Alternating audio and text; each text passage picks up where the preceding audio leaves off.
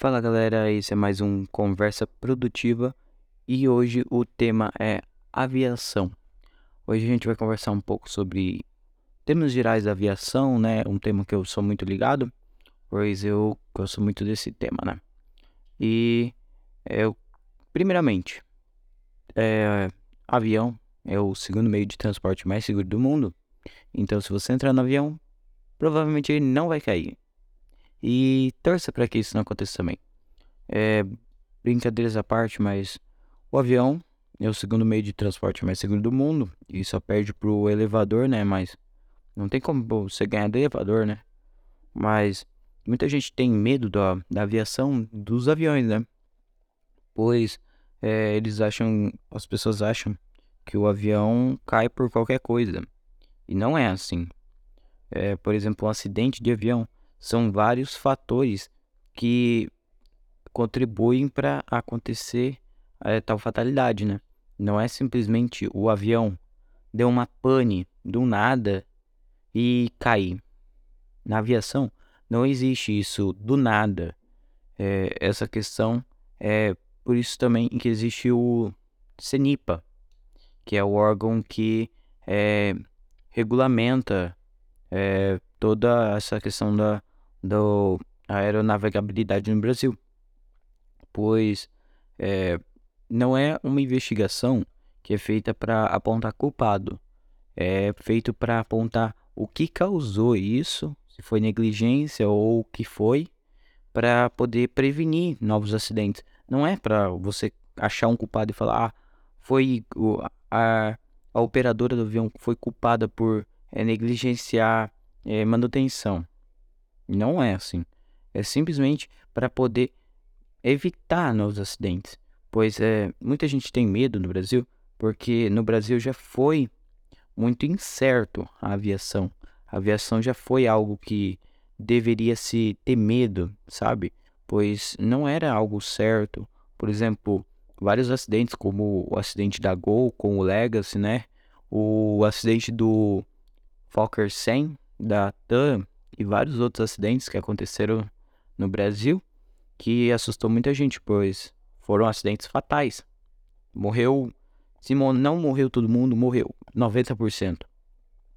E como que você não vai ter medo de andar de avião se você vê tantos acidentes acontecendo? Mas a questão é, realmente os acidentes acontecem, mas é, eles podem ser evitados. E não é simplesmente um avião vai cair. Hoje, atualmente, não existe isso de um avião simplesmente cair. Realmente, muitos, é, a maioria dos casos de aviões que caem são aviões de que tem famosos, né? Mas por que, que esses aviões caem? Não é porque eles são menos seguros. Ah, o avião é pequeno, ele é um teco-teco, ele, ele vai cair. Não é assim. O avião não cai porque ele é ruim. Se ele fosse ruim, ele não seria considerado um avião. Ele não seria nem aprovado pelos órgãos regulamentários. Tipo, para o avião ser aprovado, são anos e anos.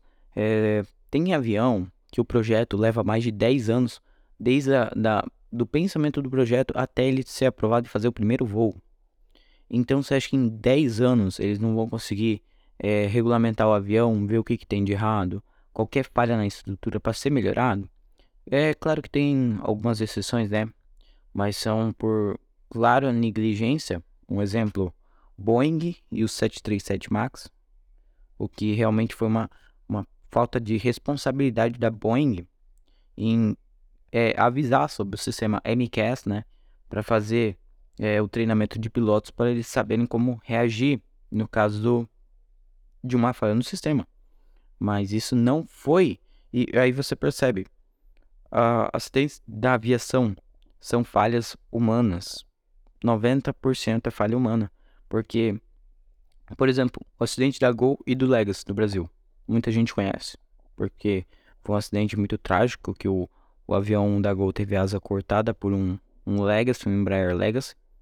E o avião entrou em parafuso e, consequentemente, veio a colidir com o solo e morreram todos, que eu saiba. Morreram todos, né? E foi por é, negligência dos pilotos do Legacy porque os pilotos do Legacy não tinham é, tanta experiência nas áreas brasileiras faltou entendimento da torre de comando, que é a torre de controle lá. Eles não sabiam corretamente o inglês. Os pilotos do Legacy deixaram um transponder desligado. Para quem não sabe, transponder é um, aparelho que emite um sinal mostrando, ah, o avião tá ali, ele vai estar tá passando.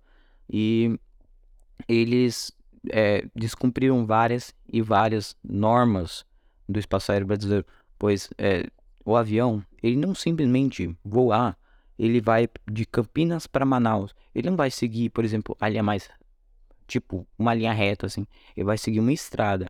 Existem estradas nos céus. São é, é, como se diz? São mapas aeronáuticos de aeronave... aeronavegabilidade. Difícil de falar, hein? Que eles servem para orientação dos pilotos. E para não acontecer isso no avião, no, no meio do voo, tem um avião vindo na nossa direção, a gente vai ter que desviar. Não tem essa. São estradas, por exemplo. Se eu não me engano, são 300 pés de diferença um do outro. Que é para ter essa certa segurança e para eles não colidirem, né? 300 pés dá algo de em torno de o que? Quase mil metros? É algo, uma distância mais segura, né? E no caso desse acidente, não teve esse espaçamento, pois eles estavam na mesma, na mesma via. E aí, como o Legacy estava com o transponder desligado e você voando a uns 900 km por hora, que é uma velocidade meio de cruzeiro padrão, você, quando os pilotos do, do Gol é, visualizaram o Legacy, o Legacy já estava cortando a asa deles. Então, não tinham que eles fazer, porque eles perderam, né, o controle do avião por ter acertado os profundores, é, ter dado falha no sistema mecânico do avião. Como que você vai controlar um avião se você não tem a asa dele? O leme direcional. Isso você não tem como. Eu não lembro agora a matrícula do avião, mas é. Eu sei o alfabeto fonético, tudo isso sobre aviação.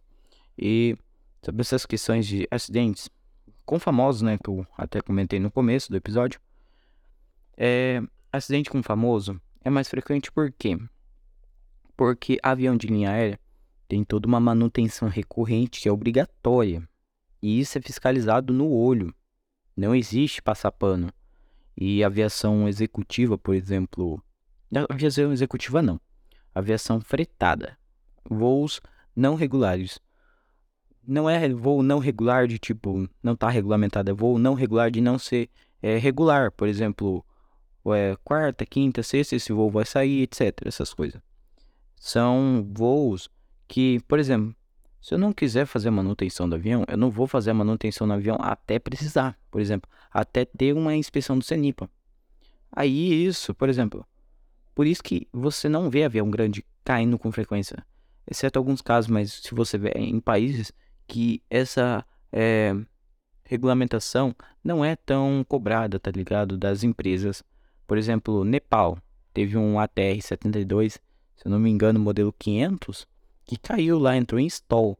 Foi por causa de falta de treinamento de piloto, porque o piloto não sabia pousar naquele aeroporto, né? Era um aeroporto novo. Se eu não me engano, tinha menos de um mês que o aeroporto estava funcionando. E se você não sabe, se você não tem um treinamento, realmente você não vai conseguir. E, por exemplo, é, casos como Maria Mendonça, é um caso triste, né? Mas que realmente levantou muita repercussão. Você não fazer uma manutenção no avião, por exemplo, check alpha, check bravo, check charlie. Check charlie é a cada três anos, se eu não me engano. Mas aí, por exemplo, check alpha eu acho que é a cada três, seis meses, eu acho.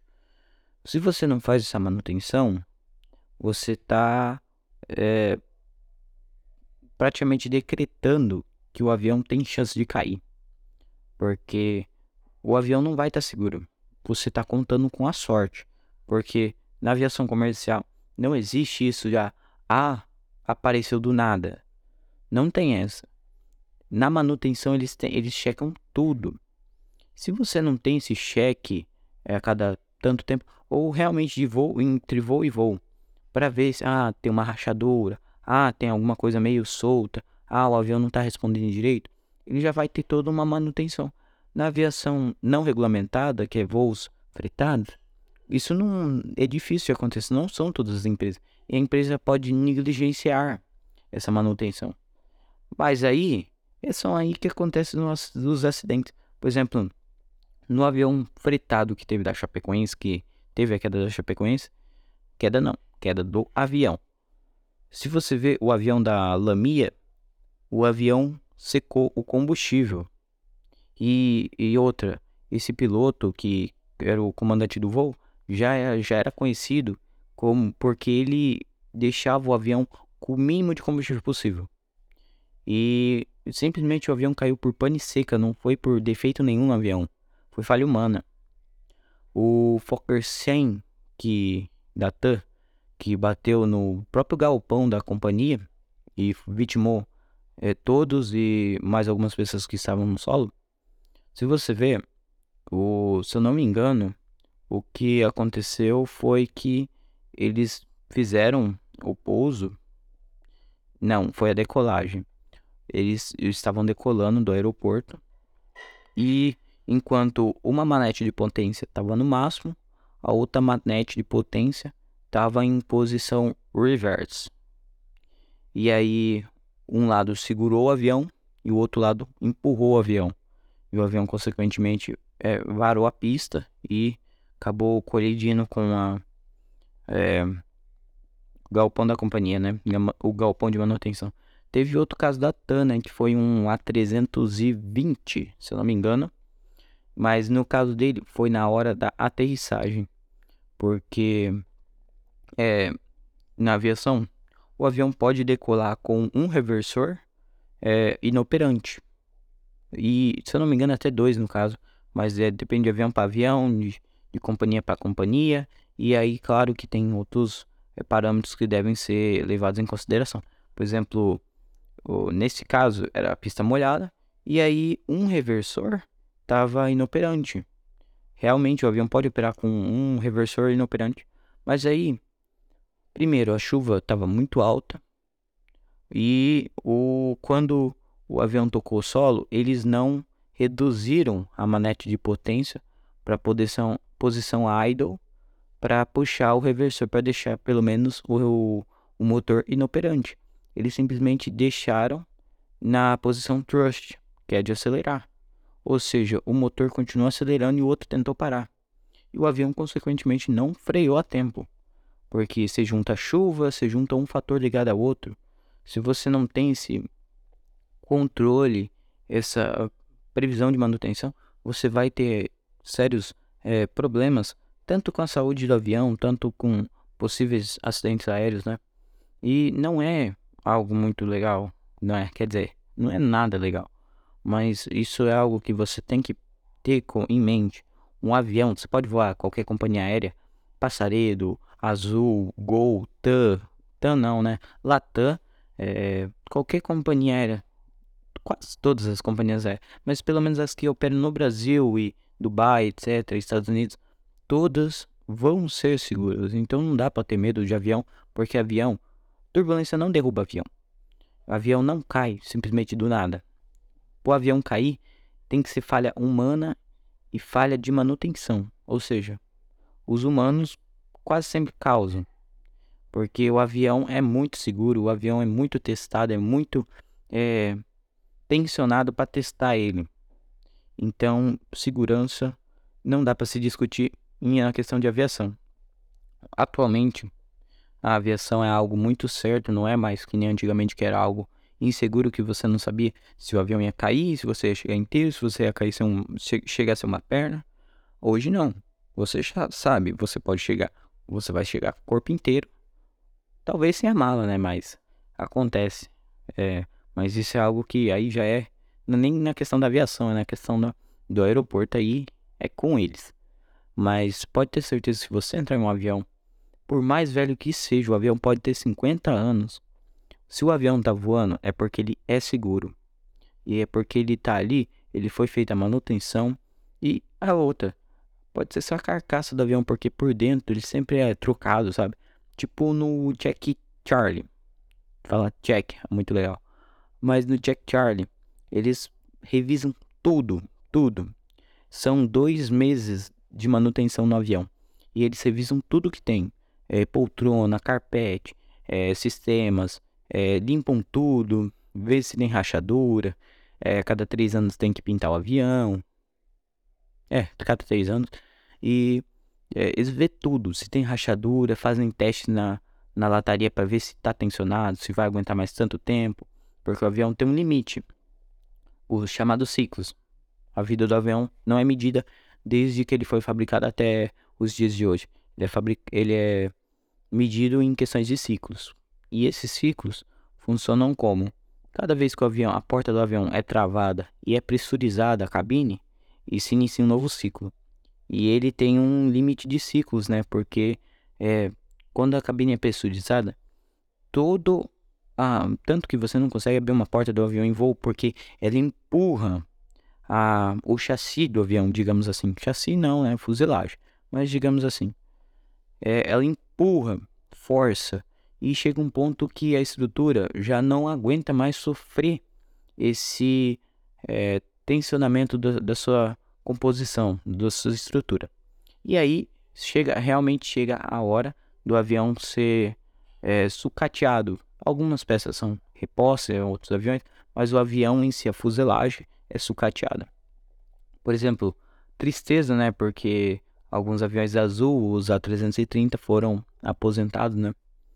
É, aviões que me marcaram muito, que eu tenho foto até hoje, que eu consegui tirar foto nesses aviões, mas é uma tristeza, cara, porque são aviões que marcaram muito a, a vida de muita gente. São, eram aviões lindos que marcaram a companhia aérea, mas que hoje são sucata.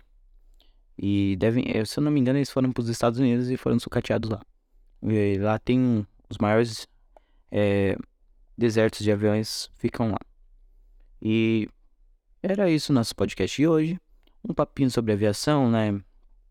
bem tranquilo, explicando como que é o funcionamento do, da manutenção, por que você não deve ter medo de voar e para você ter mais essa segurança em mente que você não vai morrer dentro do avião e que o avião é um dos meios de transporte mais seguro do mundo, é o segundo meio de transporte mais seguro do mundo.